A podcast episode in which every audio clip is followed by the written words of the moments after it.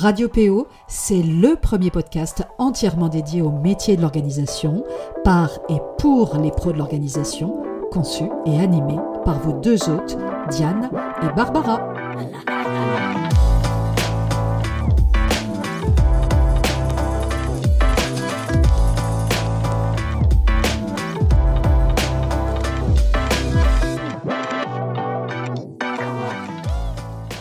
Inné ou acquis? N'est-on vraiment organisé? La question mérite d'être posée.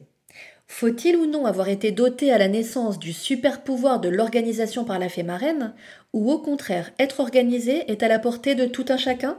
Le débat est lancé. Mais alors, au fond, l'organisation c'est quoi? Selon le dictionnaire, organiser consiste à s'occuper de chacun des éléments d'un ensemble de façon à constituer un tout cohérent. C'est aussi préparer quelque chose dans ses détails, le combiner, en coordonner les différents éléments, savoir gérer son temps, mais aussi répartir des choses harmonieusement dans un espace, et je pense que ça parlera à bon nombre d'entre vous. Si je devais donner ma propre définition, je dirais que l'organisation consiste à mettre en œuvre des process pour faciliter la gestion, la répartition et le suivi de ce dont on a la charge ou la responsabilité. C'est ainsi valable au travail comme à la maison et nous concerne tous à des degrés plus ou moins importants, que l'on soit un homme ou une femme, jeune ou plus âgé, qu'il s'agisse d'organiser ses prochaines vacances, son dressing, de gérer les tâches domestiques, les courses et les repas, ses études, d'être efficace au travail, vous l'aurez compris, les domaines sont infinis et directement corrélés à notre quotidien. Alors ce qu'il faut garder à l'esprit, et je vais pour ça paraphraser Diane, c'est que l'organisation n'est pas une fin en soi, mais juste un moyen qui doit venir au service de notre vie, au service de notre quotidien. Partant de là, on peut donc considérer que l'organisation n'est pas innée et qu'elle s'acquiert au fil du temps, de notre éducation, de nos expériences, mais aussi de nos besoins. Car il est vrai que quand on est confronté à une problématique d'organisation qui devient pesante, voire même dangereuse dans certains cas, on est parfois bien obligé de trouver des solutions pour faire face. Ça passe alors par une recherche individuelle d'outils, de méthodes, par des tests successifs qui parfois aboutissent, parfois non. Et c'est tout à fait normal puisque par définition, une même organisation ne pourra pas convenir à tout le monde de la même manière et doit tenir compte de chaque individu et bien sûr de ses modes de vie. On peut aussi faire appel à un professionnel de l'organisation qui, de par son expertise, saura nous proposer des solutions sur mesure pour répondre à notre problématique. Une belle façon de dédramatiser et d'atteindre plus vite l'objectif que l'on s'est fixé. Dans tous les cas, il s'agira d'être prêt, prêt à accepter le changement, en organisation, il n'existe pas de formule magique, il ne suffit pas d'avoir un peu envie de. Pour qu'elle soit efficace et pérenne, j'ai plutôt tendance à penser qu'il faut un savant mélange de volonté, d'outils, de méthodologie et bien sûr de régularité.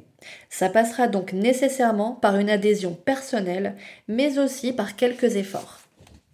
Alors oui, il existe bien des natures dites organisées et méthodiques, là où d'autres se diront eux-mêmes dispersés ou encore désorganisés dans leur quotidien professionnel comme personnel. À savoir que l'éducation et l'environnement dans lesquels on a grandi nous prédisposent certainement, dans un sens comme dans l'autre. Même s'il est vrai que je prends ici un raccourci, il faudra donc modérer un petit peu mon propos, car il arrive aussi que trop de rigueur et d'organisation durant l'enfance conduisent certaines personnes vers tout son contraire et inversement.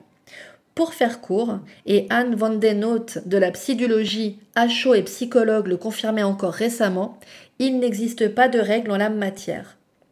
La bonne nouvelle, et moi j'aime plutôt bien les bonnes nouvelles, c'est que rien n'est immuable et qu'on peut par exemple avoir été bordélique et devenir ordonné, se dire désorganisé et devenir méthodique.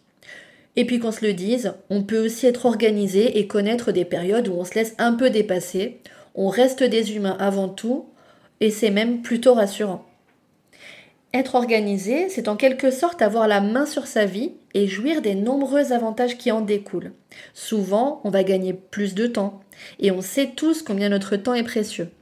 C'est apparaître aux yeux des autres comme quelqu'un de fiable sur qui on peut compter, c'est aussi s'éviter le stress des préparatifs de dernière minute, faire des économies, la garantie de ne rien perdre, de ne rien oublier ou presque. Bref, les avantages sont nombreux.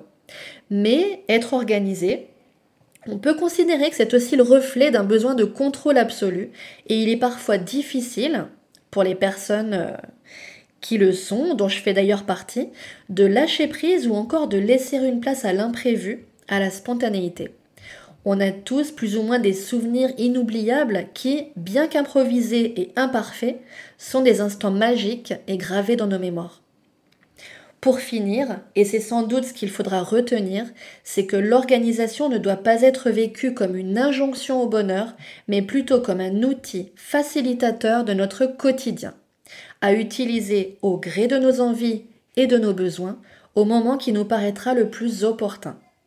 J'espère que ces quelques mots autour de l'organisation vous auront fait réfléchir ou réagir peut-être.